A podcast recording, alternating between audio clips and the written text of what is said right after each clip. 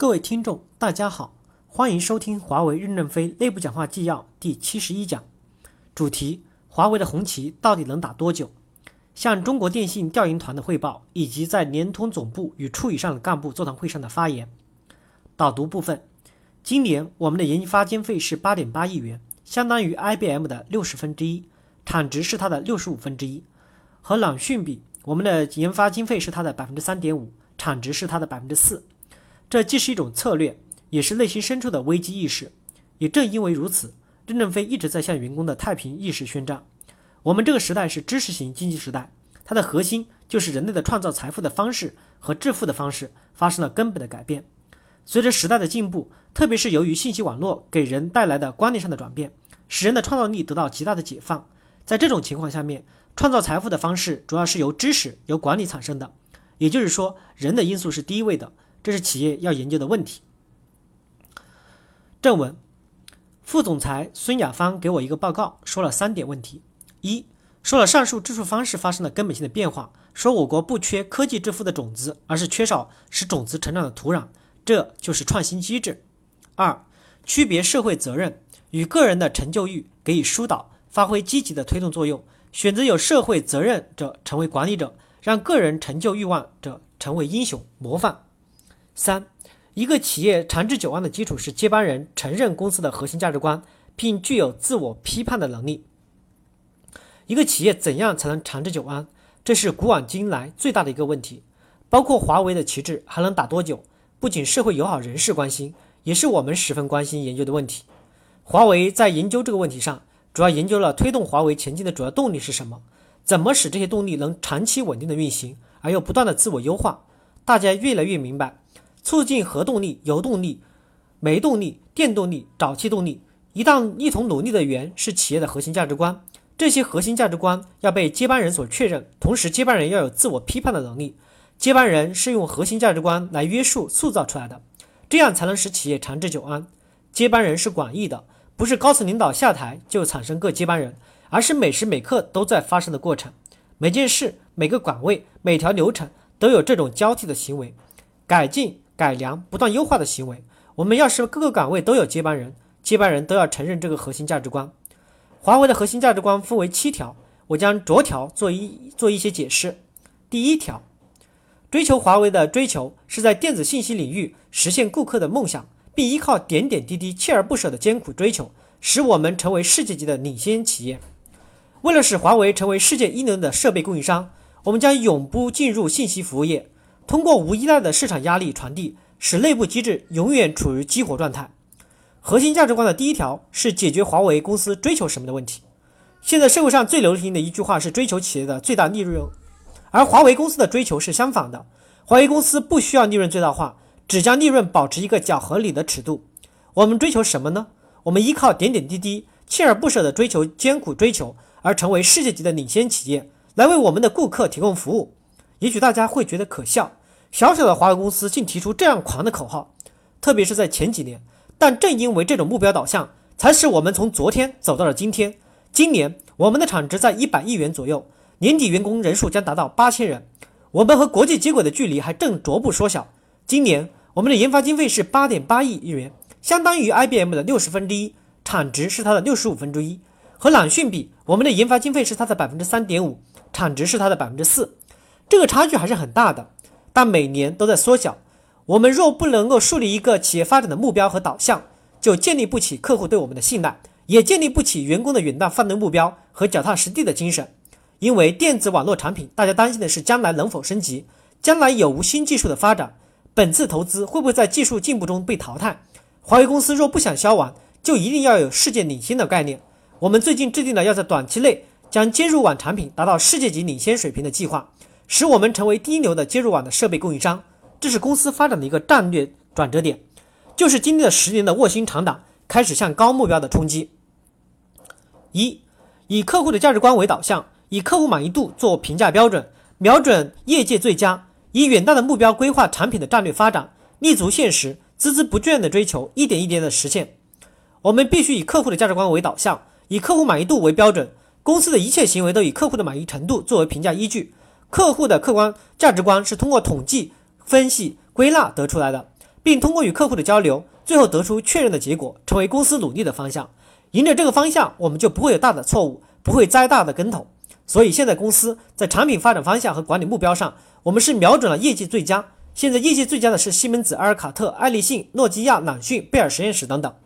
我们制定的产品和管理规划都要向他们靠拢，而且要跟随他们并超越他们。如在智能网业务和一些新的业务上面，新功能的问题上面，我们的交换机已领先于西门子了。但在产品的稳定性、可靠性上面，我们和西门子还有差距。我们只有瞄准业界最佳，才有生存的余地。公司现在最严重的问题是管理落后，比技术落后的差距还大。我们发展很快，问题很多，管理上不去，不上去，效益就会下来。现在当务之急就是要向国外著名的企业认真学习。我们聘请了非常多的国外大型顾问公司给我们提供顾问服务。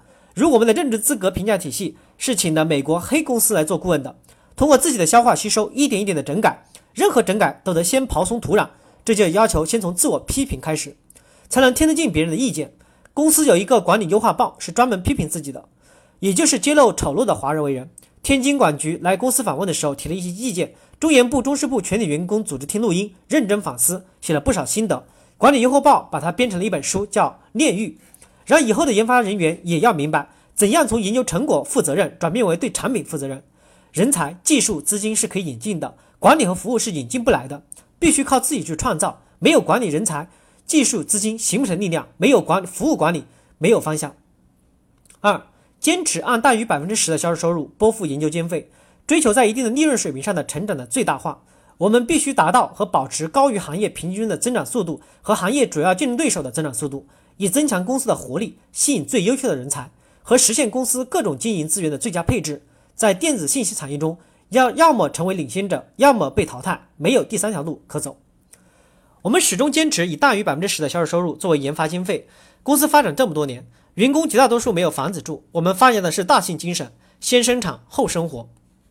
而在研发经费的投入上，多年来一直未动摇，所有员工也都能接受。有人问过我，你们筹这么多钱是从哪儿来的？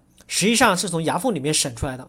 我们的发展必须高于行业平均增长速度和行业主要竞争对手的增长速度。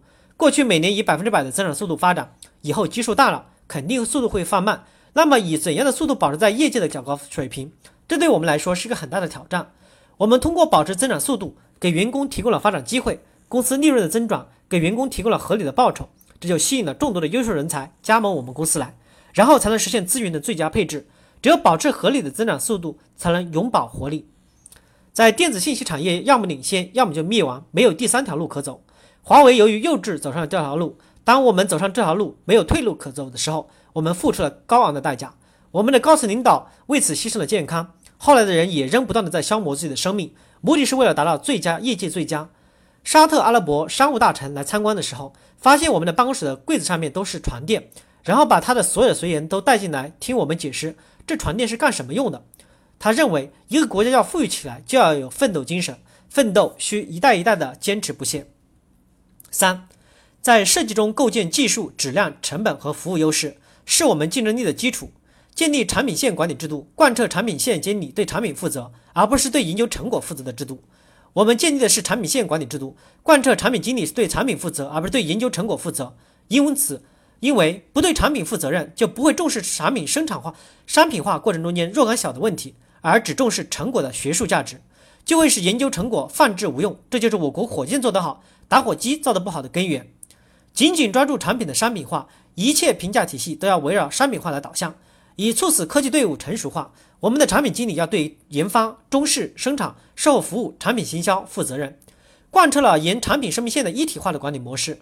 这就是要建立商品意识，从设计开始就要构建技术、质量、成本和服务的优势。这也是一个价值管理的问题。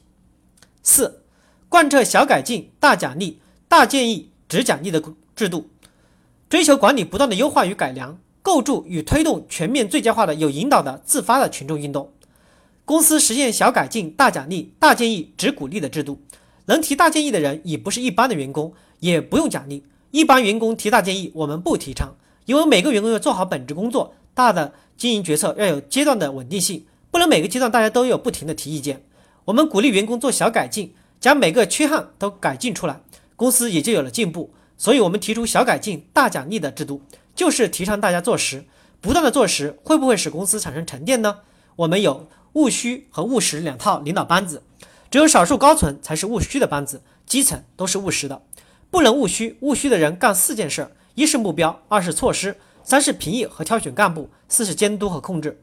务实的人首先要贯彻目标，调动利用资源，考核评价干部，将人力资源变成物质财富。务虚是开放的务虚，大家都可以畅所欲言，然后进行归纳。所以务虚贯彻的是委员会民主决策制度，务实是贯彻部门首长办公会议的权威管理制度。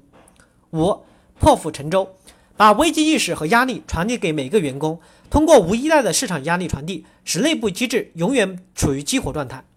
我们决心永不进入信息服务业。把自己的目标定位成一个设备供应商，在这个讨论中争论很大的，最后被肯定下来